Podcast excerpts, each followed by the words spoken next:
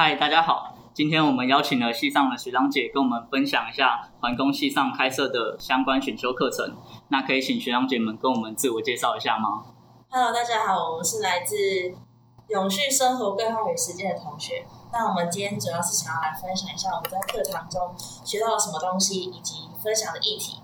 那我们最近在研究的议题是关于平地森林的保留计划。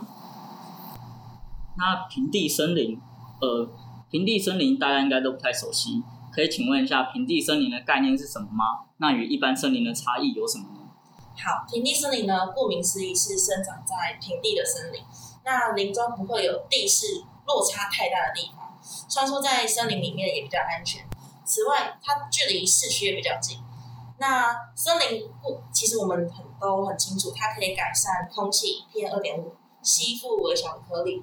并随着落叶回归尘土，可以改善啊、调节空气等等。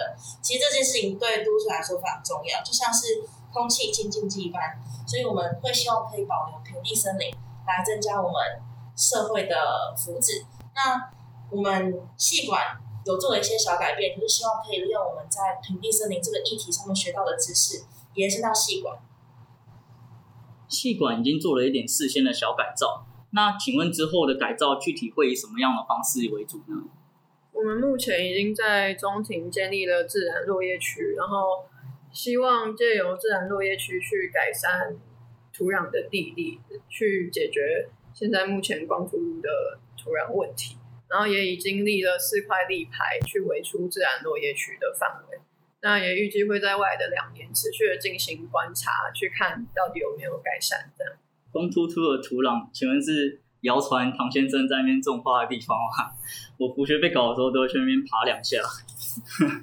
哦，那听说你们之前已经事先到森林中实做了一些小东西，那请问有进行怎么样的动作吗？或学习到了什么？我们这堂课就是有一天会直接去森林去进行体验，然后我们过程中种植了用垂直式德式花床的方式种植了洛神花。那主要是学习到如何利用森林中现有的材料去进行种植。我们用塑料袋去围出一个范围，然后在里面建立土堆，然后另外也有加入落叶跟垂直的木材等等，这样子可以减少浇水量，然后增加泥土中的养分。然后垂直的木材也可以让空气跟水分更好的进入土壤中。那我们另外也做了。独居风的窝，那材料是用废弃的木栈板来做利用。那独居蜂对森林来说是一个蛮健康的存在，除了一样会协助植物播种以外，它们也是判断森林状况的一种指标，因为它们需要干净的水源、松软的泥土跟足够的植物，还有鲜少的人为干扰才会栖息。然后它们是不会蜇人的，因为只需要断木或是竹筒。或者土墙等等的小洞，它们就可以生存。刚刚有讲到蜜蜂，那你知道一岁的蜜蜂叫蜜蜂，一百岁的蜜蜂叫什么吗？百岁蜂吗？是高龄蜂。谢谢。刚刚有讲到说要针对系上光秃秃的泥土地进行改造，那请问之后草地长出来之后，会不会有更进一步的衍生蚊虫问题呢？呃，对，关于这个问题，也是我们在呃改造前对同学进行调查时，大家最关注的问题。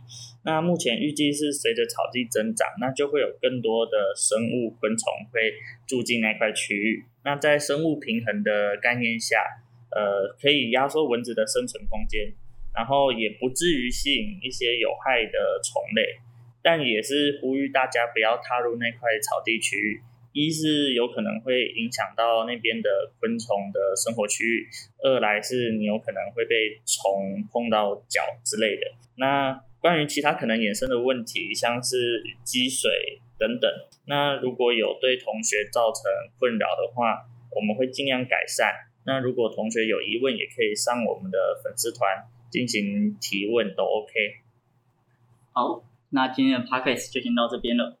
如果谢谢大呃学长姐们的分享，如果大家有兴趣的话，也可以追踪李山李海工作室以及选修接下来永续生活规划与实践的选修。除了可以抵选修的两学分之外，也可以领到福学二或福学三的学分哦。那大家拜拜。